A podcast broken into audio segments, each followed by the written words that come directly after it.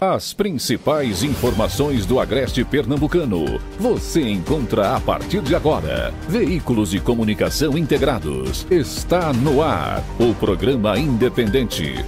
Direto dos estúdios do Santa Cruz Online. Oferecimento. Viana e Moura. Morar bem ficou mais fácil. Nacional Têxtil. Quem mais vende malha em Pernambuco. Clínica Santa Ana. Especializada em cuidar de você. Rede.com, você digital. Mactal, a maior importadora de máquinas do Norte e Nordeste. Autoplanos Proteção Veicular. Satex Têxtil, distribuidor exclusivo das malhas Grantex. Mercadão, o supermercado da cidade. Porfírio Calçados e Espaço do Calçado. Altas Horas Outlet, a oportunidade que faltava para você investir no polo de confecções. E Dr. Marcos Heringer, ortopedista, atendendo todas as quartas-feiras na Clean. Aqui tá ligado. Boa noite, boa noite a você que está nos acompanhando a partir de agora. É um prazer muito grande estar de volta ao programa. Eu tenho que falar assim, né? Porque já fazem aí umas duas semanas que a gente não está aqui. Mas, né, os programas estão sendo conduzidos todos os dias pelo Ralph, pelo Igor, por todos os nossos participantes e tem tudo ido muito bem, tá certo? Mas nessa quarta-feira eu estou aqui e a partir de agora cumprimento a você que nos assiste, nos acompanha, nos ouve pelas ondas do rádio, nessa imensa audiência, né, o canhão do stream que é o Santa Cruz Online. Você nos acompanha a partir de agora pelas nossas páginas no Facebook e no YouTube, as páginas do Santa Cruz Online. Estamos ao vivo também pela fanpage blog do Ney Lima, Jardins do Agreste, Nova FM, blog Estação é, Notícias de Brejo da Madre de Deus, blog do Evandro Lins, pela página da Vale FM, Bodega Nordestina e TV Atitude Agreste. Além da TV Cambucá, TV SB Una, Rede Nordeste e Agreste TV esse o grupo de portais que estão transmitindo ao vivo a partir de agora esse programa. Temos muito o que falar, temos muito assunto essa quarta-feira, certamente. A gente vai preencher a sua noite com muito conteúdo. Você que nos acompanha pelas ondas do rádio, é um prazer estar com você na sua residência, no seu carro. Muito obrigado pela carona. Você nos acompanha a partir de agora, nos ouve pelas rádios Toritama FM, Faro FM e Vale FM. A gente começa então mais um programa e eu cumprimento aqui também com boa noite os participantes do programa de hoje, Manassés Simões e Bruno Bezerra. Boa noite. Boa noite, Ney. Boa noite, Bruno. Boa noite, pessoal da técnica. E boa noite você que está aí do outro lado das ondas do rádio, você que está aí também ligado pelas plataformas digitais. Seja uma noite boa para todos nós. Boa noite, Bruno. Boa noite, Ney. Boa noite, Manassés. Está é, desligado aqui o microfone do Bruno. No ano está não. Ok? Ah, e aí, está desligado? E agora? Continua, acho que pode, deve ser ali na mesa, né? Vamos corrigir aqui, daqui a pouco o Bruno dá uma boa noite. Mas antes de eu trazer aqui a informação, que é o seguinte: é, uma mulher trans, uma pessoa foi assassinada durante a madrugada de hoje, no bairro Santa Teresa, aqui em Santa Cruz. O suspeito do crime já foi identificado. Segundo a Polícia Civil, a vítima possivelmente era garoto de programa. O corpo de Fabiano da Silva Lucas, de 30 anos, foi encontrado em um terreno baldio, às margens da PS 160, parcialmente despido. Ele foi assassinado com golpes de faca. Após o crime, o suspeito, identificado como Gaúcho, tentou fugir, mas foi contido por populares que estavam bebendo próximo ao local do crime. A interrogação para a Polícia Civil é a motivação do crime. Nós temos uma entrevista com a delegada titular do 22º, da 22ª Delegacia de Homicídios. A imagem que você vê aí é da vítima, certo? Nós temos uma, uma entrevista com a delegada e ela fala sobre o caso. Vamos trazer agora. É, era uma pessoa que era conhecida lá da região, provavelmente fazia programas e não tinha confusão com ninguém. O pessoal disse que ela se dava bem, que não tinha nenhum problema. E ela estava passando quando se dirigiu a um local mais reservado. Quando chegou lá, é, foi surpreendida ou não, né? Mas de toda forma, ela com certeza não esperava morrer. E por Gaúcho, que desferiu várias facadas na mesma. E após o crime, o Gaúcho tentou fugir, mas foi contido pela população. E é, nessa tentativa de contenção, né, que deu certo, o mesmo foi foi bastante espancado e está no Hospital da Restauração em Recife. O doutor, é possível que a vítima possa ter sido atraída para aquele local pelo acusado? É, ao que tudo indica, a vítima ela questionou onde ficava o banheiro. Então, assim, ela já sabia onde era, né, o, a, o, o local porque ela já vivenciava ali e ela chegou a perguntar onde era o banheiro. Então, ela se dirigiu lá, acredito que por, por ou por combinar com ele de ir ao banheiro, ou por realmente querer ir ao banheiro e ele estava esperando lá. Os populares que estavam na localidade bebendo foi quando passaram a agredir o gaúcho, que foi transferido em estado grave. Isso. Os populares tentaram não tentaram fazer justiça com as próprias mãos, né? Na verdade, eles tentaram conter para que o gaúcho não fugisse, mas o gaúcho estava com a faca o tempo inteiro, ameaçando os, os populares, é, dizendo para eles deixar ele ir, não sei o quê, e acabou que, que foram começando a arremessar pedras e uma pedra é, acertou na cabeça e depois os populares foram em cima, mas logo pararam até que a polícia chegou e foi realizado o socorro do mesmo. Que é uma interrogação que temos várias teses levantadas, porque ao que tudo indica, Fabiana não, não fez nada contra o autor, né? Então não se sabe se ele tinha pago algum fazer algum programa com ela, se apenas não gostava de Fabiana, se tinha alguma desavença anterior, não sabemos o motivo ao certo. Na localidade ninguém conhece o gaúcho a fundo, né? No tocante a, saber nome, onde mora. Isso, ninguém conhece o gaúcho a fundo, apenas que o mesmo, é, de vez em quando estava por ali, às vezes conversava com alguns frentistas, mas nada que possa, que, assim, que consiga identificá-lo com maior precisão. Muito bem, a gente volta, né? E essa entrevista com a doutora Érica, a delegada, foi gravada por Paulo Viana hoje pela manhã. Claro que durante o dia as investigações podem ter se aprofundado, né?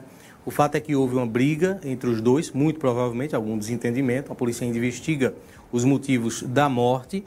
É, o acusado feriu a vítima com golpes de faca e depois ele foi linchado né, por pessoas que estavam ali. Está em estado grave essa informação que a gente tem, né? Aí a imagem, claro que borrada, pode tirar a imagem é, do fato. Então, nós acompanhamos esse caso durante todo o dia, mas aguardamos agora as conclusões das investigações para saber a real motivação desse caso.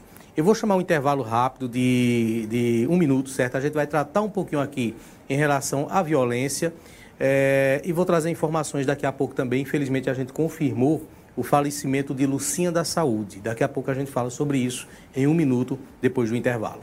A Maquita é o lugar certo para você impulsionar o seu negócio. Tem máquinas de costura, bordado, laser, corte e trance, com alto padrão de qualidade e tecnologia para a sua produção de moda. Na Mactal, você tem condições de pagamento que cabem no seu bolso. 12 vezes sem juros no cartão de crédito e em até 10 vezes no boleto bancário com uma pequena entrada. Financiamento em todos os bancos. Faça já o seu orçamento com um de nossos consultores. WhatsApp 819 9692 9826. Quer conhecer um clube de benefícios completo para o seu veículo que não te deixa na mão? Conheça a Auto Planos. Com ela você conta com cobertura de perca total, roubo, furto e proteção contra terceiros, além de reboque 24 horas por dia assistência, rastreamento e descontos na nossa oficina. Não perca mais tempo e venha ser um associado. Venha para Alto Planos. Muito bem, estamos de volta. Nós temos confirmado, infelizmente, a morte de Lucinha da Saúde. Se tiver a foto, coloca aqui para as pessoas que estão nos acompanhando através do vídeo. A Lucinha teve participações importantes nos governos Tonho do Pará e também no governo José Augusto Maia ela fazia na parte da saúde né, esse contato com as pessoas que precisavam de marcação de exames, de cirurgias e o auxílio das pessoas que precisavam de tratamento fora do domicílio. Ah, teve uma participação muito intensa no governo Toinho, né, e como eu disse também, durante os governos de José Augusto Maia. A informação sobre a morte saiu há poucos minutos. Nós não temos ainda é, uma informação clara em relação às causas da morte. Né? Eu tenho informações que familiares citaram que ela tinha problemas de coração e estava com líquido no pulmão. mas né, há informações de que ela foi contagiada, né, ela teve a Covid-19 há poucos dias. Estava entubada, ah, não sei se até o momento é, da morte, né, até agora há pouco, quando faleceu. A gente vai buscar ainda mais informações, pode voltar a imagem para cá, mas infelizmente está confirmado o falecimento de Lucinha da Saúde, bastante conhecida aqui na, na cidade de Santa Cruz do Capibaribe. Foi candidata a vereadora, inclusive, em várias eleições, quase todos os pleitos, inclusive nesse último. Ela estava filiada ao PP, né? estava ali no Partido Progressista. Então, em, vários, em várias eleições, ela foi candidata a vereadora, nunca conseguiu a eleição, mas sempre teve uma participação aí é, nesses governos que eu falei. Então está confirmado então o falecimento. Fica aqui né, a nossa solidariedade a toda a família. Eu conversei inclusive por telefone há alguns minutos com o Toninho do Pará e conversei com o José Augusto. Né? O Toninho não estava sabendo do falecimento, minutos depois me ligou lamentando né, que tinha confirmado ali com algumas pessoas que a Lucinha de fato faleceu. Infelizmente, né, a gente deixa aqui esse registro. Eu vou trazer agora a participação de Bruno e de Manassés para a gente comentar um pouco aqui. Inclusive, falava com o Bruno aqui antes do programa começar, a questão de que o brasileiro tem uma fama internacional de ser pacato, né? Mas essa não é a realidade que a gente vive. Veja nesse caso que aconteceu em Santa Cruz durante essa noite, né? Características ali de, de um possível é, é, homicídio, né? talvez, não é, não é concluso ainda isso, mas talvez causado por homofobia, isso é um fato que a polícia ainda vai aprofundar para ter isso realmente como conclusão, mas de uma forma ou de outra, uma violência extrema, né? Houve a, a, a, o assassinato, depois as pessoas é, foram e, e, e, lixaram o autor do homicídio, né? Que está em estado grave, enfim.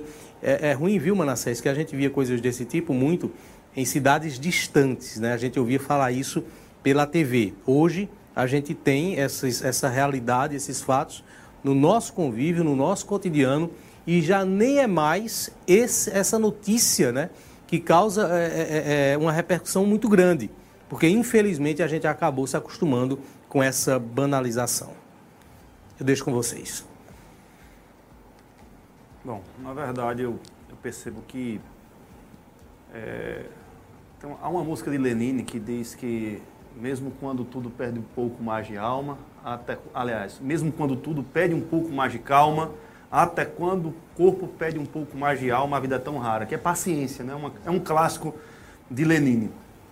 E, na verdade, a, a, nossa sociedade ela está realmente impaciente. É um fato que o, o ódio que a gente, eu sempre tenho dito, a gente, é, o ódio que tem sido expressado nas redes sociais. Eu, vez por outra, Bruno, eu trago aqui à baila algumas discussões, uns debates que, que eu tenho tido aqui com César Mello, com Dimas, cada um com seu posicionamento. E eu tenho dito é, é, sempre aqui, pessoal, não interessa a forma do, do outro pensar. É, é Para viver em sociedade é preciso você respeitar o direito do próximo. Né? E, infelizmente, a violência ela é muito grande. E a gente chega num momento agora em que as pessoas, muitas vezes, Ney, é, é, Bruno, é, eles, eles vão, vão tentar, de alguma forma, digamos assim, fazer a justiça com as próprias mãos.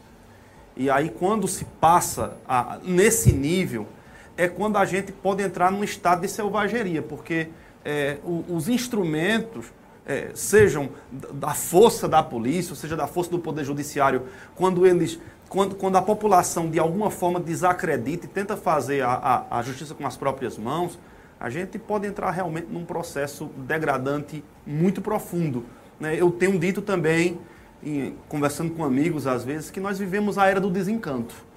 Porque eu lembro, Bruno, de uma época em que, isso não tem muito tempo, eu tenho 41 anos, em que aqui em Santa Cruz havia muitas pessoas que quando uma chinela havaiana se partia, isso. se colocava um prego ou um cordão, porque as pessoas né, não tinham dinheiro para comprar uma havaiana. Poucas pessoas tinham TV, telefone, era artigo de luxo, era o valor de um carro zero. Então, Veja o que aconteceu com a nossa sociedade. Nós alcançamos, como sociedade, tudo aquilo que gerações de 30, 40 anos atrás não tiveram conforto, é, projeção social, é, digamos assim, oportunidades, mas parece que a sociedade de hoje é muito mais desencantada e nesse desencanto está caindo no escorregadio buraco da violência. É a violência virtual, é a violência verbal mas também nós temos a violência física, que era tão conhecida. Mas agora, infelizmente, é um, é um capítulo difícil da nossa história. Essa pessoa morreu de madrugada em uma situação, infelizmente, deplorável. Quem? Os, nós não sabemos ainda porque é o suspeito, né? As pessoas suspeitam que foi ele. E aí já partiram para cima para agredir e, se possível, até para matar. Porque veja que ele está em estado grave. A própria delegada falou aí que está em estado grave no hospital. Então, é uma situação muito difícil, é preciso ter muita calma. Num momento como esse, nós estamos vivendo tensões terríveis no país e no mundo. É preciso ter calma, pessoal, porque resolver as coisas com as próprias mãos, a gente pode tão somente piorar as coisas do jeito que estão. E, e Manassés, algo Ney bem falou aí, a questão de, de, de, Santa Cruz, né? Trazer essa realidade aqui e a gente discutir e começar a pensar e a refletir. Você muito bem colocou aí também, quando a gente vivia numa região, numa situação muito mais de pobreza, na verdade, porque era de fato uma, uma situação de pobreza essa nossa região aqui, antes, por exemplo, da Sulanca é, imperar.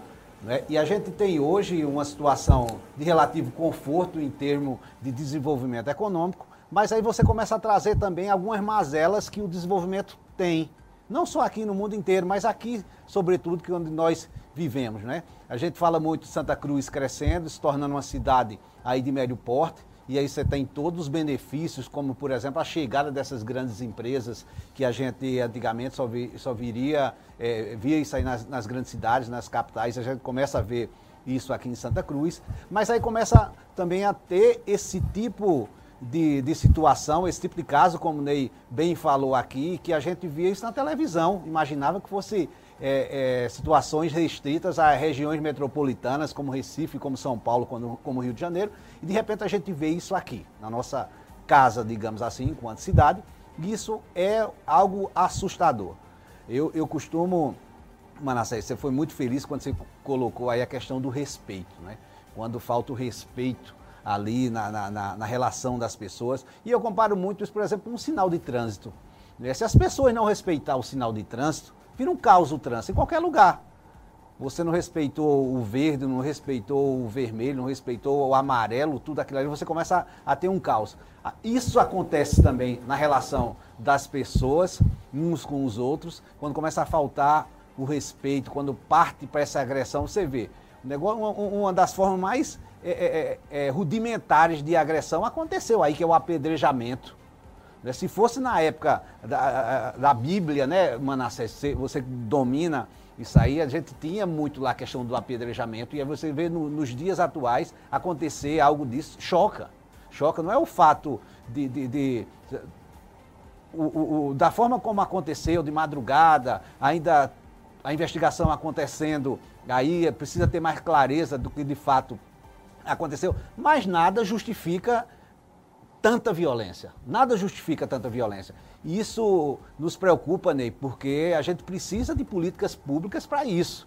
Não é? Precisa não só da questão do, do, do, do aparato policial, de mais segurança é, é, é, policial ostensiva, de, de, de, investigação. Eu acho que uma das questões que tem atrapalhado muito né, é a falta de esclarecimento de muitos assassinatos. Talvez isso motive é, as pessoas em vários momentos querer buscar, porque de certa forma gera um discreto das nossas autoridades, da própria justiça, a demora disso tudo. Então, tudo isso, a, a, situação da violência é muito complexa, muito complexa. Não existe uma receita de bolo tipo, não, vamos armar a população e a gente vai resolver essa questão. Eu acho que violência gera violência, da mesma forma que gentileza gera gentileza. A gente precisa tratar isso com a seriedade e a complexidade que o tema pede.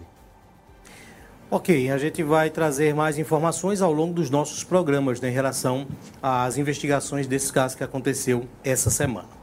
Bom, deixa eu fazer o seguinte, vou pedir para pular a pauta aqui, tá certo? Eu vou chamar um intervalo e depois a gente traz é, fatos que aconteceram na CPI da, da eu ia falar CPI da Petrobras, estou bem, da né? Anos, anos, anos passados. Da CPI da Covid, daqui a pouquinho a gente trata sobre isso.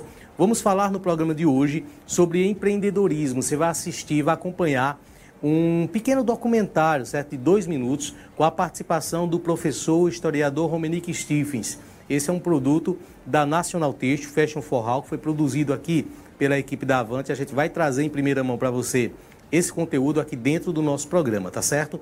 Fica aguardando, daqui a pouquinho E é, após o intervalo a gente fala um pouco sobre essa prisão. Houve ali uma, uma, uma decisão, né, uma ordem de prisão de Roberto Dias, ele que foi um dos diretores ali, é, me parece que de compras da Petrobras, da Petrobras não, da, do Ministério da Saúde. A gente vai para o intervalo rápido, só um minuto e volta com esse caso. Agora você de Santa Cruz e região não precisa mais se deslocar até outras cidades para fazer o seu tratamento ortopédico. Em Santa Cruz do Capibaribe, conte com o atendimento do Dr. Marcos Reininger, membro da Sociedade Brasileira de Ortopedia e Traumatologia. Tratamentos para dores musculares e articulares, bucite, dor na coluna, lesões ligamentares, fraturas e cirurgias. Marque hoje mesmo o seu atendimento e deixe no passado estes problemas que estão lhe incomodando.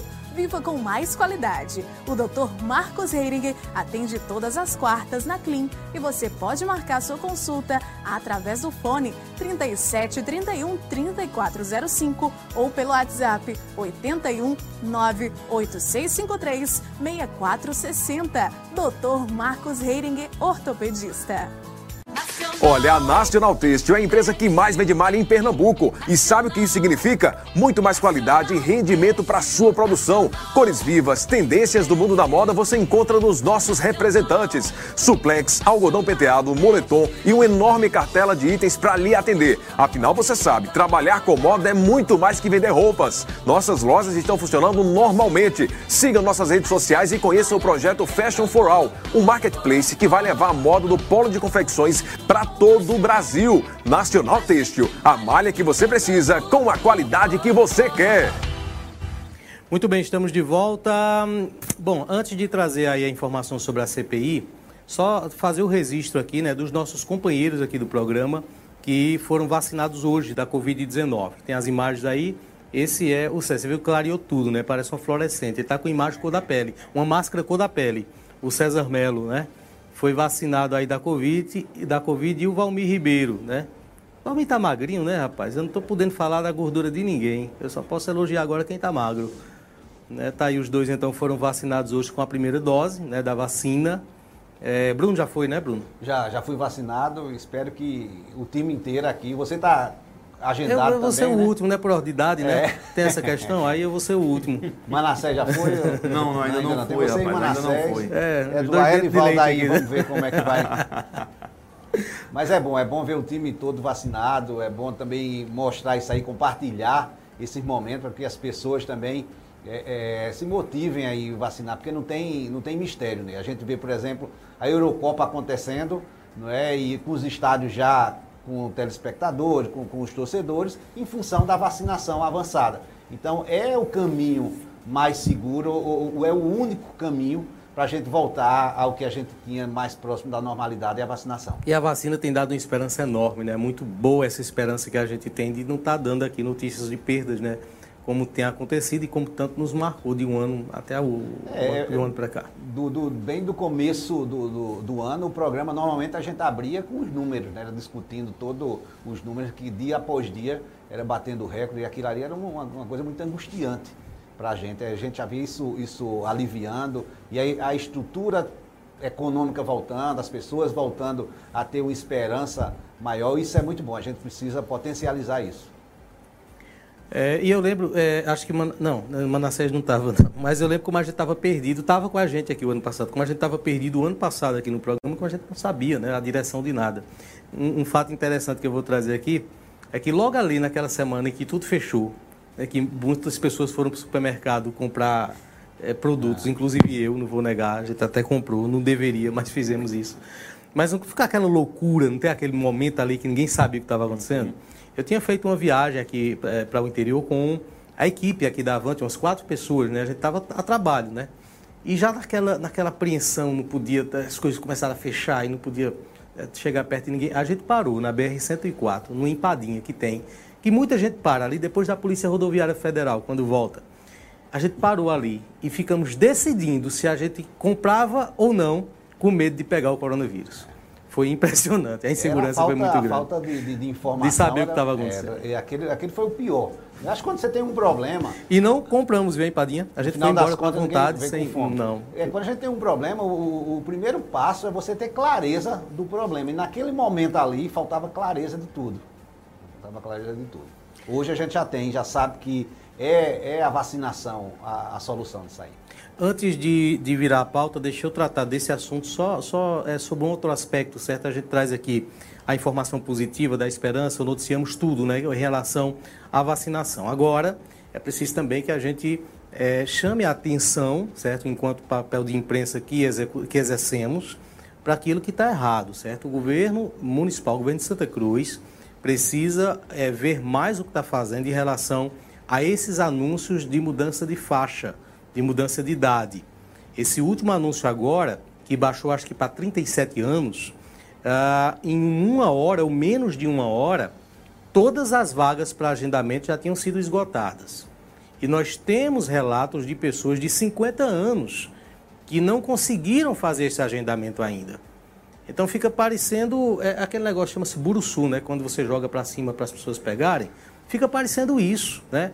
Solta a informação da faixa etária, mas não tem um, me parece, certo? Que não tem um estudo, me parece com clareza, senão não estava citando aqui, que não tem um estudo, uma avaliação de quantas doses tem e quantas pessoas nós temos, qual a população daquela faixa etária, de tantos anos a tantos anos, para poder, após vacinar dessa população, passar para a faixa etária abaixo. Né? Está seria- preocupando isso, porque estão fazendo disso uma propaganda, uma concorrência entre municípios, para ver qual município que baixa mais essa idade sem ter as doses suficientes. Cuidado com isso, nós estamos de olho e não está certo não, tá certo? Se for dessa forma, parece que estão brincando aí com as pessoas. Pois não, Bruno? Que é, eu acho que isso que você falou, esses dados que você colocou aí, é o que se teria num planejamento mínimo. O mínimo seria você prestar atenção nesses números aí.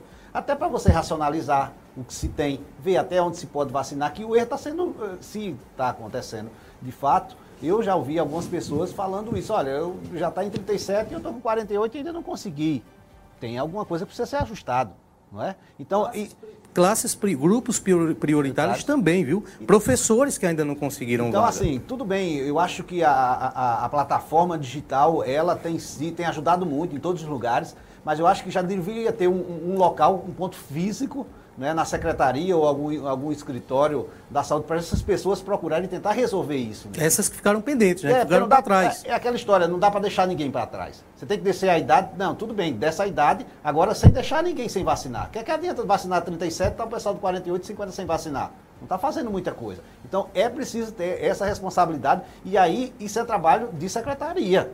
Secretária é quem está monitorando isso, porque é impossível o prefeito estar monitorando tudo isso. Então o- a equipe de saúde é que tem que monitorar tudo isso, de fato. Agora, nesse sentido, eu até comentei no, no- no nosso grupo aqui do, do programa, é que é, alguma, tem um- algo que precisa ser esclarecido, porque pelo menos as informações que eu tinha é de que, por exemplo, é, digamos que na população de Santa Cruz haja, digamos que, é, 20 mil pessoas entre 50 e 60 anos. É só um número hipotético. Então, as doses chegaram para essa faixa etária. Então, o que acontece? Se se vacinaram apenas, por exemplo, 10 mil pessoas, essas, essas, essas demais doses ficam, digamos assim, apontadas para essas pessoas. O que eu não estou entendendo é o seguinte: por exemplo, eh, essa semana teve uma pessoa, uma pessoa ainda parente minha, tem mais de 50 anos, não foi vacinada ainda. Aí tentou entrar pelo, pela, pela nova abertura, que foi a partir dos 37 anos, não conseguiu. Então eu fui lá. Aí lá disseram, não, é porque tem. Eu, eu mesmo fui lá no local de vacinação, ali na casa da criança. O servidor que estava lá me informou que há uma fila de mais de 300 pessoas nessa faixa etária de 50 anos acima que ainda não conseguiram se vacinar. Ora, se está na fila pessoas que têm uma maior prioridade, como é que estão abrindo? Essa é a pergunta que eu, eu preciso fazer. Como é que estão abrindo vagas para 45, para 41, para 37 anos, se ainda não foi alcançada toda a população Essa é a nossa eh, de conta- 50 anos? É, preciso é isso que a gente está sobre isso. contestando aqui, é, é, Manassés. E veja, se tem uma fila de 300, na realidade tem mais de 3 mil. Porque 300 são aquelas pessoas que, como você, né, alguém foi lá reclamar. Mas antes de você ir, já estava na espera. Né? E muitas, a maioria das pessoas não vão. Fica aguardando nessa tentativa, né? como disse, nesse, nesse buruçu, nesse jogo da sorte, de lá no momento que faz o anúncio para tentar marcar. Parece um jogo da sorte, né? Então, isso é brincar com vida. Olha, a essa altura do campeonato, já deu para criar uma coisa chamada estatística, indicativo. Estatística é, você tem a população definida naquela faixa, você tem como saber pelo IBGE. Você tem a quantidade de doses de vaci de vacinas. Dá para ter estatísticas das pessoas que não comparecem, dos negacionistas que não querem se vacinar. Então, se tem hipoteticamente 10 mil pessoas numa faixa etária, vai ter aí 70% de pessoas que vão realmente fazer a procura pela vacina. Essa população que tem que ser atendida. Esses números, nesse momento, já dá para fazer. Né? Não dá para soltar assim, mas volta a dizer, tem coisa no Brasil que é patético, é ridículo, certo? Estou falando de um problema de Santa Cruz, mas que se espalha em vários outros municípios, porque parece mesmo um jogo político, um jogo de marketing, uma publicidade para tentar saber qual prefeitura é mais rápida, qual é maior, que é na verdade uma grande enganação, porque a prefeitura não está comprando nada com dinheiro próprio, tudo que vem vem do governo federal, algumas aquisições, poucas dos governos dos estados, mas é isso, né? Vem de fora. Então, mas fica essa, essa, essa, essa, essa batalha, sabe? Essa competição, parece uma competição entre as prefeituras para baixar a idade. Tem prefeitura aí anunciando 28, 29 anos e eu tenho minhas dúvidas se as pessoas acima disso já foram vacinadas. Paciência. Bom, mais um intervalo, um minuto só de intervalo, e aí sim a gente traz a questão da CPI a gente fala de Brasília daqui a pouquinho. Um bom confeccionista sabe que o melhor preço está na Satex Têxtil, que é revendedora exclusiva das malhas Grantex, com uma ampla variedade de tecidos e malhas com as cores que são tendência nessa estação. A Satex vai além, com preços baixos, promoções semanalmente e qualidade garantida. Não perca tempo e venha garantir malhas e tecidos de qualidade para a sua confecção. Estamos funcionando normalmente em Santa Cruz de Capibaribe, ao lado da Câmara de Vereadores. Siga nossas redes sociais e acompanhe nossos lançamentos. Arroba Satex Grantex. Agora a gente fala sobre Viane Moura. Já pensou em ter as chaves de uma casa novinha em suas mãos? Somente na Viane Moura você realiza o sonho da casa própria com parcelas a partir de 380. E o melhor, podendo ser zero de entrada e seis meses de carência para pagar a primeira parcela. Aproveite as melhores condições para realizar o sonho da casa própria. E lembrando, não esqueça, compre sua casa agora e a primeira parcela em ó só após seis meses. Entre em contato agora mesmo. WhatsApp 819 9292 6692 ou compareça na imobiliária, porque você sabe, com a Viane Moura, morar bem ficou mais fácil. Me surgiu agora no, no nessa pausa aí que a gente teve, né, do, do intervalo, o seguinte, o seguinte, a seguinte reflexão, né? A pessoa, veja que essa, esse anúncio né, da, da, dessa vacina em Santa Cruz, ele surgiu no horário comercial ali, às 9 horas da manhã, né, 10 horas, foi antes de ontem, né? Ontem, ontem. A pessoa que está costurando, está lá trabalhando, o, o funcionário que está com o celular guardado lá no armário e que só pega no, no horário do almoço, meio-dia, ele vai ter como estar tá monitorando isso? Para saber quando é que a prefeitura anuncia a idade, para correr no aplicativo, para ir para o jogo da sorte, tentando é, marcar? Não vai, né? não vai. Então, como dizem no TikTok, algo errado não está certo. 7 horas e 35 minutos. Deixa eu trazer agora a informação. O presidente da CPI da Covid, o senador Osmar Aziz, do PSD de. Como? Aziz, do PSD do Amazonas, determinou hoje a prisão do ex-diretor de logística do Ministério da Saúde, Roberto Dias. Segundo Aziz, a decisão foi tomada porque Dias mentiu e cometeu preju, é, perjúrio, isso é, violou o juramento de falar a verdade. O pedido de prisão aconteceu após Osmar Aziz, Aziz afirmar que Roberto Dias mentiu em algum ponto do seu depoimento. Um desses pontos é o encontro onde teria acontecido o suposto pedido de propina.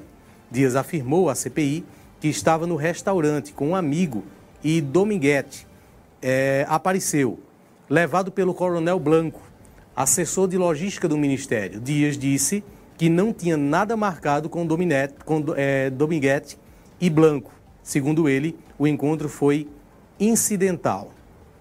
Vamos trazer um trecho do vídeo, certo, ali da CPI, onde aconteceu o pedido de prisão, esse primeiro pedido de prisão nessa CPI.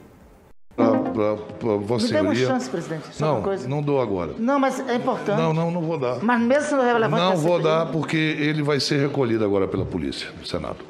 Ele está mentindo desde manhã, dei chances para ele o tempo todo. Perfeito, senhor pe- Eu, eu pe- pedi, por favor, pedi várias vezes, senador Randolph. E tem coisas que não dá para admitir. Só uma última questão, presidente. Não, Presidente, os, só- as- os áudios que nós temos do Doug Minguete são claros. Eu É perguntei para ele. Eu quero pedir para Vossa Excelência Perfeito, colocar os áudios. Perfeito. É isso que eu quero pedir. Eu peço a Vossa Excelência. Não, não. Senhor Roberto Ferreira Vai, Dias. independe agora, porque ele não, ele vai sempre arranjar uma desculpa. áudio meu? Bom, tá aí, né? O pedido de prisão e a partir daí o, o, o, o- presidente da CPI tem poder político para determinar, não é isso? Mas o que é que acontece a partir de agora, Manassés? A partir de agora, o. o- deixa, eu, deixa eu respirar fundo aqui para falar sobre isso. Primeiro, porque assim, é, esse, é o, esse é o tribunal da exceção de Renan e Omar Aziz, né?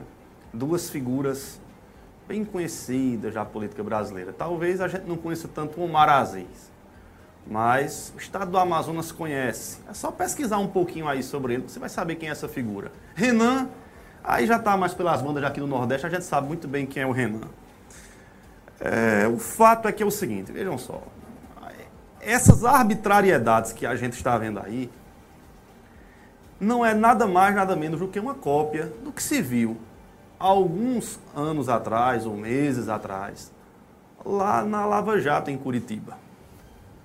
Pode perceber prisões arbitrárias. Aí você pode perguntar por que a prisão arbitrária? Ele está se baseando, Ney e Bruno, num, num áudio que sequer foi periciado ainda. O, o depoente da semana passada levou um áudio, colocou lá, entregou uns áudios, mas ainda sequer se sabe se esses áudios são ou não montagens, foram ou não editados, procede ou não. Tudo isso tem que ser averiguado. Prova, prova de áudio, esse tipo de coisa, tem que passar por perícia, até porque cabe impugnação em determinadas, na maioria das provas, especialmente quando se trata de gravações.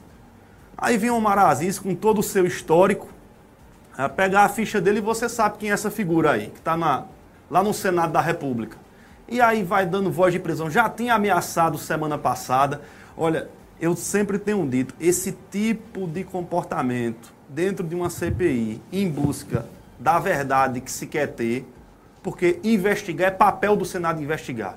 É papel do senador, é papel do deputado federal investigar. Agora, uma coisa é investigar em busca das verdades, esclarecer as dúvidas que existem. Agora, outra coisa é buscar a resposta já pronta. Eu quero essa resposta. Se você não tem essa resposta, não me serve e eu decreto até voz de prisão. Semana passada, em depoimentos, o próprio, o próprio presidente, o relator saíram durante o depoimento. Se eu não me engano, sexta-feira passada fez oito dias. Saíram durante o depoimento de dois metros foram lá para fora fazer uma coletiva de imprensa, que é isso, não respeitarem nem mesmo a própria CPI, que um preside e que o outro é relator. É o tribunal de Renan e de Omar, tem muita coisa ainda é, para andar e, e muita bobagem ainda a fazer. É aí. Vida que segue. Esse é o Senado que a gente tem. Bruno, vai nesse caso?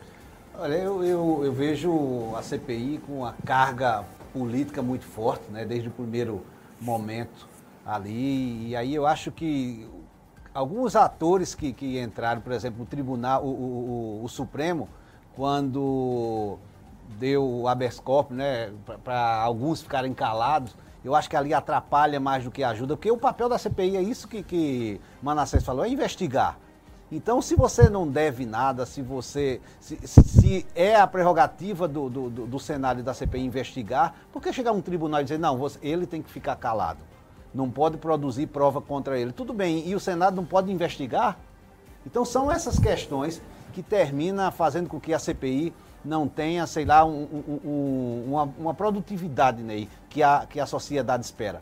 Eu concordo em parte com o que o que Manassés fala, porque de fato a CPI está investigando.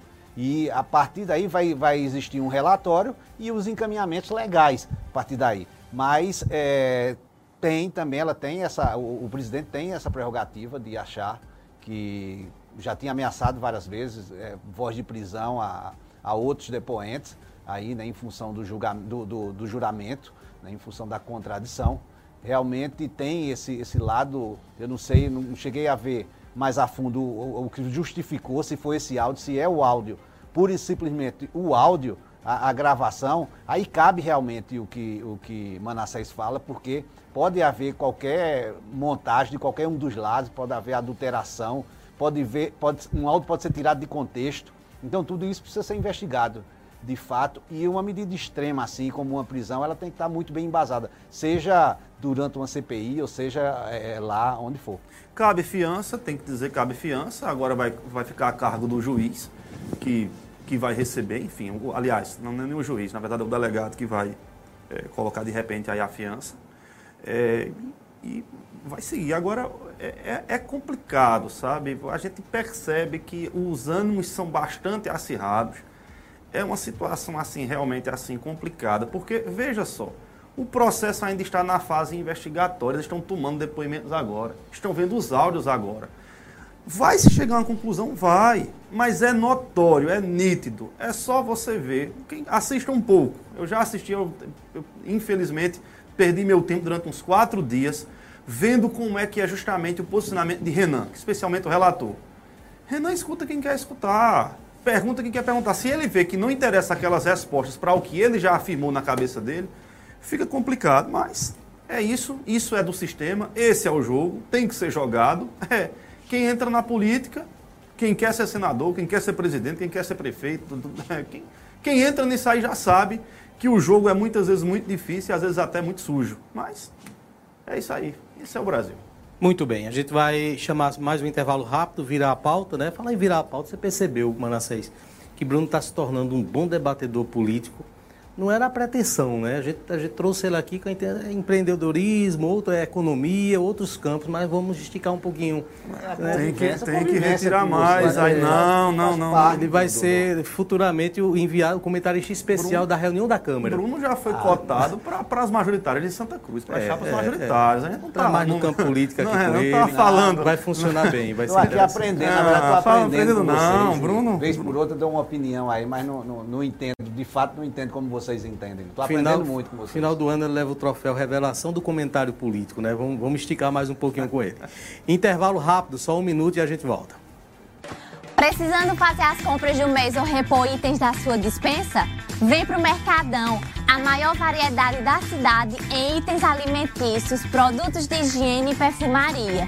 Só no Mercadão você encontra um açougue com cortes fresquinhos e de procedência um hortifruti selecionado e sem esquecer da nossa padaria, que conta com uma grande variedade de bolos, doces, salgados e aquele pãozinho delicioso. Lembrando que aceitamos encomendas para festas, então já sabe, né?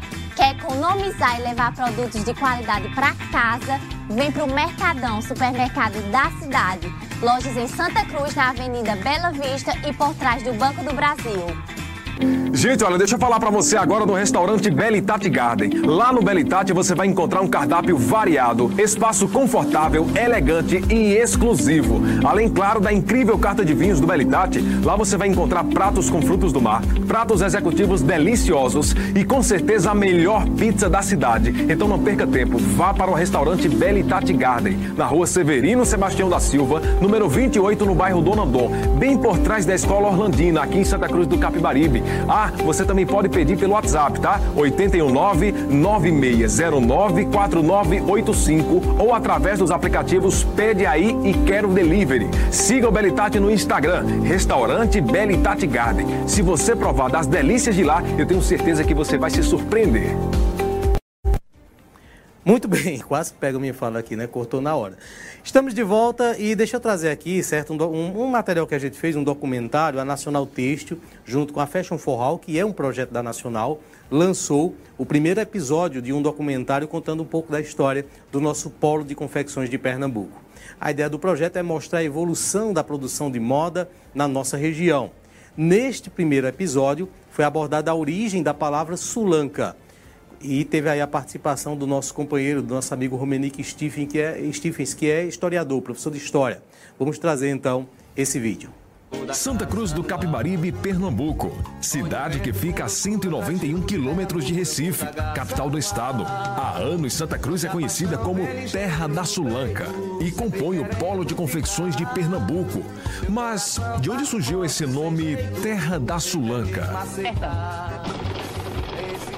Quando eu fui para Bahia, o pessoal não sabia o que era coberta. Agora fui pegada pelo fiscal, aí ele procurou a mim.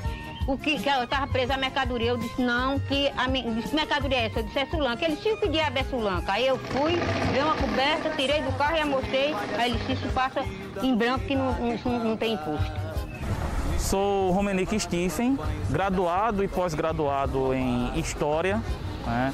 E sempre nas minhas graduações é, trabalhei a história de Santa Cruz do Capibaribe, entre elas a questão econômica de nossa cidade. Estamos aqui na rua Raimundo Francilino Aragão, também conhecida é, popularmente como é, Rua do Pátio. Essa foi uma das ruas que faziam parte até o início dos anos 2000 do coração da feira de Santa Cruz do Capibaribe, que por muitos anos é, foi denominada como Feira da Sulanca. Sulanca, esse termo que tem várias vertentes, entre elas a questão de é, pequenos retalhos, né, a junção de pequenos retalhos, mas a que ganhou mais raiz no decorrer é, dos anos e que é muito propagada em nossa história é de que seriam elancas trazidas do sul. A junção dessas duas palavras daria o nome, a denominação do que era produzido em Santa Cruz do Capibaribe e em nossa região como sulanca. E esse nome deu origem à chamada Feira da Sulanca. E quem trabalhava com Sulanca neste período, é, desses anos que nós estamos tratando, era também denominado de sulanqueiro. Então, nós temos aí a origem do termo Sulanca, junto com o surgimento de nossa feira, o surgimento da nossa principal economia, a sua principal raiz, né? A, apesar das diversas vertentes do nome é, Sulanca, a, o que ficou como raiz foi a elanca vinda do sul, o, a pessoa que trabalhava a sulanca era o sulanqueiro e a feira foi denominada de Feira da Sulanca.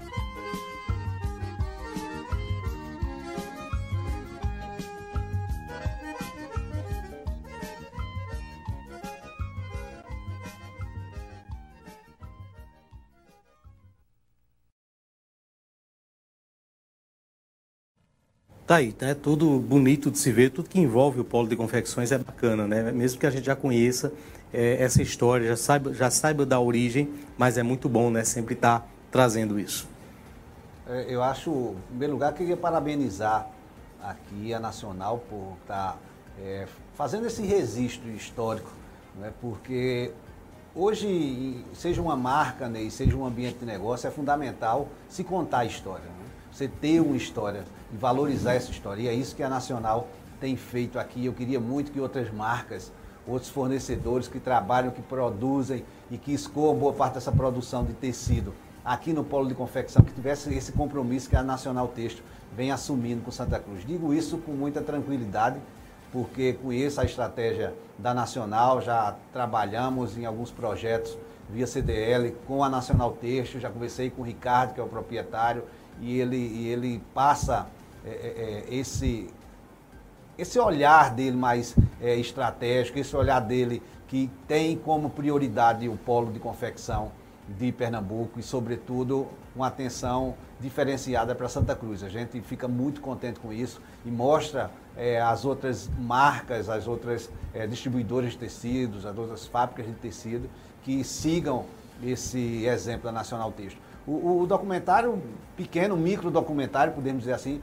mas muito bem feito, muito bem trabalhado, uma coisa bacana que, que eu acho é, é, é a verdade, o compromisso que, que o Romenick tem quando ele fala da questão da sulanca, a etimologia da palavra, a formação da palavra, ele não coloca como definitiva. Ele, desde o primeiro momento é muito claro, a que ficou mais, é, é, mais aceita pela população, a que se abraçou, foi essa de Elanca vinda do Sul. Isso é muito bom, até porque não é nada de se estranhar, porque Rumenick é, é, é, tem uma graduação em História, historiador, e sabe a, a, o compromisso que precisa ter com a verdade. E a gente fica muito feliz quando esses registros começam a acontecer, porque também é o seguinte, Ney, Quando, se esses registros não forem sendo é, é, é, documentados como esse microdocumentário, como livros, como outros, outros meios de registro, a história pode se perdendo ao longo do tempo. As gerações vão passando, se não ficar os registros, essas histórias podem se perdendo, e isso é um, um patrimônio cultural que não é meu, não é seu, não é do prefeito, é nosso. E é imaterial, né? Imaterial, imaterial, não é? Imaterial. E isso pode ser, no, no, num futuro é, não muito distante, pode ser um diferencial de competitividade muito grande, porque cada vez mais as pessoas querem saber a história que está por trás daquela peça, daquela marca, daquele ambiente de negócio. A gente via aí, enquanto passava, e eu comentava aqui com você, por exemplo, tem uma imagem lá de uma coberta, né, uma costureira, numa marca é, é, Singer, se eu não me engano, ou, ou Eugene, e, eu acho muito bonito uma, uma, uma, coberta que foi o nosso primeiro produto, foi o primeiro produto é, foi produzido aqui no Polo de Confecção em Santa Cruz, foi a coberta, né? e tecnicamente, se a gente pensa no, na sustentabilidade, é um produto perfeito porque ele pega a, a sobra de uma produção do tecido e transforma num outro produto, dá uma outra utilidade. Até hoje, tanto que até hoje a coberta é usada como decoração. Você tem lá no calçadão algumas pessoas que ainda fazem e vendem coberta. É um, é um produto tecnicamente perfeito, desse, sobretudo do ponto de vista da sustentabilidade. Isso é muito bom saber que toda essa nossa estrutura começou dessa, de, uma, de uma peça como essa, como a, como a coberta. Manassés. É, Santa Cruz não pode perder suas memórias. Eu estava, essa semana passada, conversava com meu pai e, por exemplo, do ponto de vista político, Bruno, nós perdemos uma grande parte da história. Nós perdemos Aragãozinho, Isso. que foi candidato a prefeito e prefeito, eleito ali em 92. Mas em se tratando de 96, uma chapa inteira foi embora. Isso que foi o é, Padre Bianchi, que era o candidato, foi derrotado naquela eleição, juntamente com o Fernando, Fernando. que era candidato a vice. Então, se, se, as, se a história da nossa cidade não fosse sendo registrada, por exemplo, eu não sei quantas entrevistas foram feitas, por exemplo, ou se, ou se aprofundaram bem, uma entrevista com o Padre Bianchi sobre aquela campanha política. Creio que não. Creio que as entrevistas mais, eu creio que você fez. Eu fiz, fiz uma. Só mas, que foi áudio, não foi, não foi vídeo. Veja, então mas assim. fez por áudio. É, é, pre, é, preciso a gente valorizar a nossa história, porque assim, a nossa história é de muita superação, Bruno. De nós, olha, nós está, hoje nós temos aí uma PE duplicada. Nós temos hoje uma travessia até a Paraíba, até Sumé, asfaltada. Mas Santa Cruz estava num, num desvio do entroncamento, sem saída não tinha saída Fim nenhuma. Fim de linha. Fim de linha. Mas se você pegar, Manassés, Manassés tocou num água, importante. Né? Sabe? Né? Se a gente pegar todas as grandes cidades do interior do Nordeste, sobretudo, a gente vai estar falando Caruaru, Campina Grande, Feira de Santana, Caicó, né? Caicó Mossoró. Mossoró, todas elas, todas elas, sem exceção alguma, elas são entroncamento. Arapiraca. Arapiraca, eh, Arapiraca está para Lagoas, como Caruaru está para Pernambuco. Para Pernambuco, isso. Então, todas elas são entroncamento. Santa Cruz não, Santa Cruz sempre foi fim de linha. Até chegar a esse estado ligando a Jataúba, a gente deixou fim de linha. E nem isso aí foi motivo para a gente não crescer, para a gente não se desenvolver. Então, Manassés foi perfeito aí quando ele coloca a importância desse registro. A gente falava em Padre Bianchi, Padre Bianchi seria um entrevistador, um, um, um entrevistado perfeito para esse seu programa da terça-feira, né? O, o, a entrevista ali seria perfeito, porque ele tem muita, muita história, não só política, como cultural de tudo isso aqui. Ele foi um ator, é, é, é um protagonista de parte importante da nossa história, tanto cultural como política. E essas pessoas vão ficando, né? e se a gente não registrar de alguma forma, ou de muitas formas, essas, essas histórias, um povo sem história é um povo sem muito futuro. Sem muito futuro. Então a gente precisa, e eu não me canso de parabenizar essas iniciativas, vocês aqui da Avante com essa sensibilidade também, de estar registrando isso e estar propagando isso, isso é fundamental. Veja, por exemplo, a memória, né? A gente perdeu algumas semanas atrás seu Deja, conhecido como Deja do cinema. Não é de minha época, é mas meu pai frequentou um, o cinema de Santa Cruz, dentre eles o, cinema de Deja. E foi embora, não, não sei se alguém entrevistou e conversou com o Deja para que ficasse registrado na história alguém que investiu na arte cênica é. na cidade. Santa Cruz não tem cinema hoje, é. mas já teve no passado. Então, assim, é preciso. E cada iniciativa como essa, poxa, é, me emociona. Porque eu sei que é, quem ama Santa Cruz do Capibaribe, seja filho dela, seja quem foi adotado por ela, sabe o quanto é importante esse lugar, o quanto esse lugar é abençoado, abençoa outras, outras regiões, quanta gente vem para cá e é bem acolhida. Então, a história precisa ser preservada e vivida. Bom, a gente ficou de trazer nesse programa, infelizmente não vai dar tempo, né? Um pouco também sobre a prospecção né, do futuro, aquilo que vai acontecer mais na frente em relação ao comércio, né? principalmente com a entrada, né? A entrada não, na verdade a entrada já aconteceu, né? Mas o crescimento, né? Cada vez maior da venda digital, eletrônica, né? De tudo que está acontecendo. Esse assunto é muito amplo, é importante que a gente traga isso sempre. É, é, acredito, sabe, Bruno, que é, mostrando um pouco as pessoas também didaticamente, sabe? A gente tem muito que aprender, a gente, enquanto região, temos muito que aprender. Esse é um assunto que eu e Bruno nós já tratamos muito né, na prática sobre isso, é, do didático mesmo, do saber o que é um marketplace. Isso vai acontecer em outros materiais nos próximos episódios. Mas, tratando desse assunto, a gente tem um vídeo aqui do Gilson Gonçalves, que é analista do Sebrae. Era através do Bruno, ele mandou para a gente esse vídeo hoje, falando um pouco sobre os desafios que nós temos, que o Polo de Confecções tem para os próximos anos. Vamos acompanhar. Ah, em, os principais desafios ah, para o Polo de Confecções, temos várias questões, mas eu gostaria de destacar três pontos muito relevantes. Primeiro, precisamos ampliar a produtividade da indústria do polo de confecções. É, é sabido que a indústria nacional ela tem uma baixa produtividade e Pernambuco não é diferente. Frente a outros países, até países aqui da América do Sul, como Argentina e Chile, por exemplo. Então, precisamos, como polo, é ampliar nossa produtividade. Segundo desafio que eu acredito é continuar no caminhar de diversificação dos canais de comercialização certo?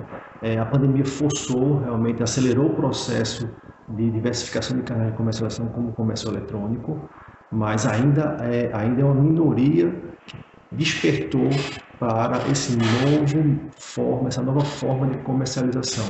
Muitos ainda continuam refém exclusivamente das feiras. E isso é algo preocupante e vejo como um grande desafio a necessidade de se acelerar esse processo é, de penalização. E, por fim, o terceiro ponto que eu gosto de destacar é a questão do melhoramento, do amadurecimento da gestão dos negócios.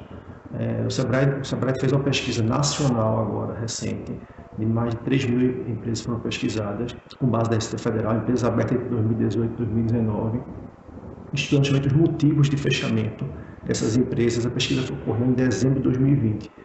É, obviamente, tiveram quatro pilares né, é, mais relevantes em relação ao fechamento das empresas. Um, um obviamente, um pilar que é o ambiente externo, que foi a questão da pandemia, mas os outros três pilares estavam é, é, atrelados a questões voltadas para a gestão da empresa, ou seja, falta de planejamento, falta de preparação do, do empresário, falta de maturidade gerencial realmente do negócio. Então, de quatro pilares que justificam o fechamento, justificaram o fechamento das empresas, três desses pilares estão voltados para a questão da gestão. Então, é, eu direcionaria como desafios para o polo é, de confecção para 2022 perseverar na ampliação de produtividade, diversificação dos canais de comercialização e ampliação da maturidade gerencial. A gente encerra então a nossa transmissão através das emissoras de rádio. Você que nos acompanhou pela Vale, pela Farol a partir de agora, desde então, aliás, nosso muito obrigado aí pela sintonia, pela audiência. A gente volta amanhã. O programa Independente volta amanhã. Continuando aqui no online, só para fechar o programa de hoje, o Gilson falou aí, né? São motivos né, que fazem com que as empresas fechem. Quase todos eles, a maior parte deles, voltados para gestão, problema de gestão. Há fatores externos, muitas vezes, né, mas há também deficiência, falta de gestão.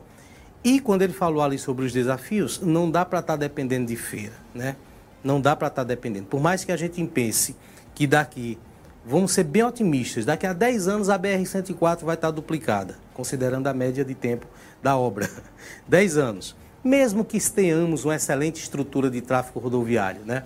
Mas as pessoas não vão se deslocar de tão longe para estar tá cruzando aí fronteiras de estado e fazendo compras, não. Hoje a nossa realidade já aponta para uma venda online, indo para o online cada vez mais em todos os segmentos.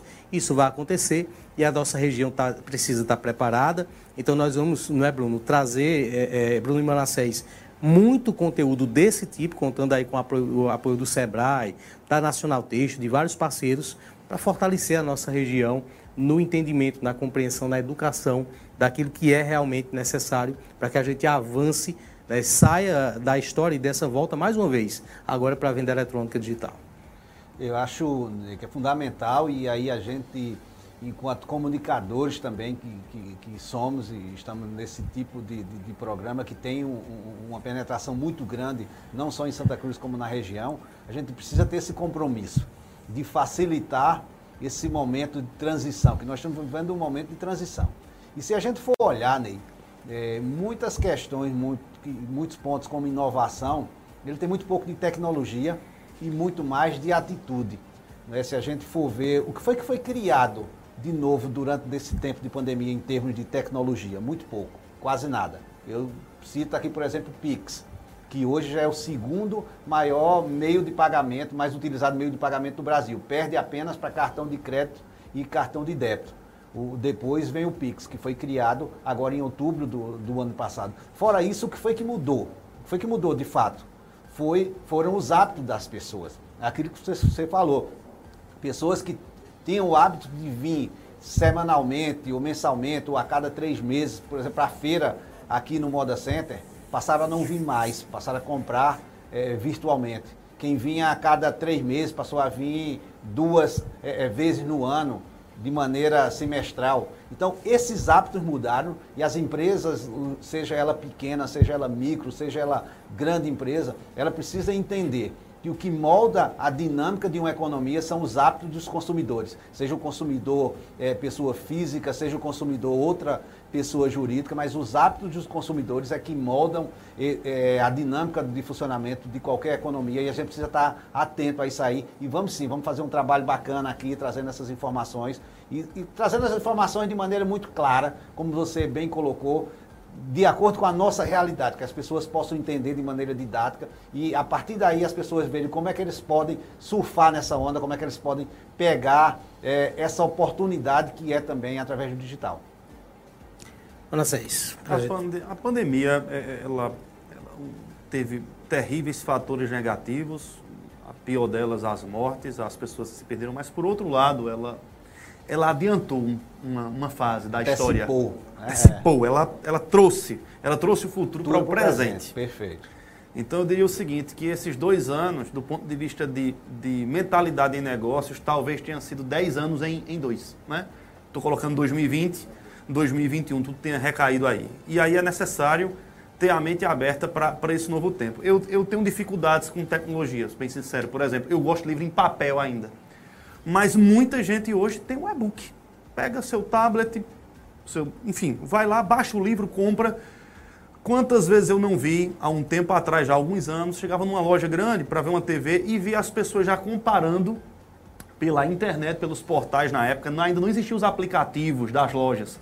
Mas você entrava no site e já começava a fazer o comparativo de preço, se era melhor comprar ali, é. se era melhor... Então, assim, aquilo estava muito no meio eletrônico, mas você vê que tudo isso recaiu hoje e a nossa região, como, como é importante. Eu fico imaginando uma, uma crise como essa, do ponto de vista de saúde, é, Bruno, isso há 50 anos atrás, como não seria para o comércio numa região como essa?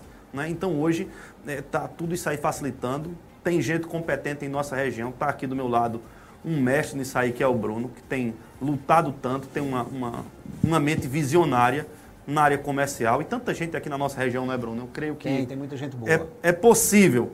Mesmo que você diga, poxa, eu não estudei, porque nós estamos, às vezes esbarra nisso, Bruno. A nossa região é uma região que muita gente que tem a vocação comercial, mas que veio do berço, foi um dom de Deus. Ela não estudou para isso, não passou por uma universidade, por uma faculdade, não, não tem, digamos assim, o know-how técnico, mas tem a vocação. É alguém que sabe fazer e gerar dinheiro e renda. Sabe? Você pergunta como? Sabe? Mas às vezes falta esse novo passe, é preciso realmente assessoria, é preciso alguém que conheça, é preciso alguém que ajude, e estão aí as entidades, certamente, que eu não tenho nenhuma dúvida da, da boa vontade de todos vocês juntos, como, como é, é que, que, desejam ver o bem dessa região e alavancar ainda mais a economia dela, é, abrir essas portas para que mesmo aquele que não tem tanto conhecimento, que dentro da limitação dele, do conhecimento dele, ele facilite que isso aconteça. Até porque, Ney, para a gente finalizar aqui, tudo isso só passa a ter sentido se todos forem. Como a gente estava falando da vacina, não dá para deixar ninguém para trás. Nessa nova revolução digital, tecnológica, a gente não pode deixar ninguém para trás também. Não só o mega empreendedor, mas o micro tem que vir também. Então é, é, é fundamental que todos os meios de comunicação comecem a trabalhar nessa temática. Eu tenho certeza que aqui no Independente a gente também vai trabalhar isso de maneira que cada um de vocês aí possam ter essa carga de conhecimento necessária para que, que, possamos seguir nessa nova, nesse novo canal que é o digital, que vai, vai daqui para frente cada vez mais vai fazer a diferença nos negócios. Muito bem, a gente encerra por aqui. A você que esteve nos acompanhando, né? Nosso muito obrigado, Bem, nosso boa noite, nosso carinho de sempre. Pois não, Manassés? Posso mandar um abraço aqui? Sim, sim, sim. Quero mandar um abraço para o meu amigo Exige hoje, professor Exige hoje, e pastor também, que está lá em João Pessoa, é professor universitário pela Federal aqui de Pernambuco, mas hoje mora em João Pessoa. Eu quero aqui mandar um abraço e dizer, Ney, que é alguém que vale a pena trazer para fazer, quem sabe, aqui um, um, um bate-papo sobre é, essa nova mentalidade e esse novo tempo tanto na área tecnológica como na área, na área social. É alguém que tem muito para dizer e tem compartilhado muita coisa lá em João Pessoa e em Recife. Ezi, quando puder, diz aí tua agenda. A gente quer você por aqui. Eu estou falando já em nome de Ney, tá? Não, mas a bagagem dele é importante só pelo, só pelo, pelo histórico que você trouxe. É. Isso, só pela apresentação. Então, um abraço aí, Ezi, para você. Também aqui alguém, um, um, um, ouvinte aqui, um telespectador estava pelo YouTube e disse, olha, lembrar também, a gente estava falando sobre as memórias de Santa Cruz de Augustinho Rufino. Não tem como não, não passar, Exato. não passar para Aragãozinho, para Augustinho Rufino, por Padre Zuzinha. Tanta gente que já foi embora, a memória precisa ser sempre mantida de pé. Uma figura que eu lembrei agora, sabe, Manassés, hum. que se foi também e, e, pouco se, se relatou em relação ao que ele acompanhou foi Zé Elias. Sem Zé Elias dúvida, foi vice-prefeito de vários governos e certamente Sim. teve muita história para contar. Trânsito nos dois, no, na época eram só dois grupos políticos. É, mais um trânsito recente que nós querido, tivemos, faleceu pouco antes da pandemia, né? Acho que em 2019 nós perdemos Zé Elias. Bom, a gente fica por aqui, Manassés. Bruno, até a próxima. Até a próxima, boa noite a todos que nos acompanharam hoje nessa noite aqui de um debate muito produtivo. Tem sido assim sempre aqui no Independente. Ok, nos trabalhos técnicos do Eduardo e do Marconi, a gente fica por aqui e volta no próximo programa. Um grande abraço a todos.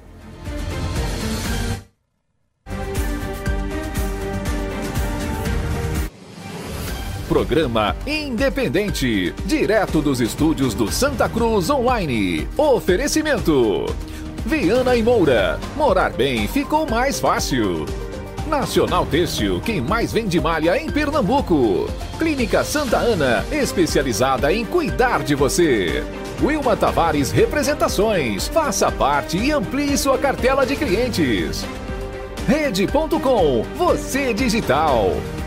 Mactal, a maior importadora de máquinas do Norte e Nordeste. Autoplanos Proteção Veicular. Óticas Cardeal, porque o mundo é para se ver melhor. Satex Têxtil, distribuidor exclusivo das malhas Grantex. Mercadão, o supermercado da cidade. Porfírio Calçados e Espaço do Calçado. Altas Horas Outlet, a oportunidade que faltava para você investir no polo de confecções.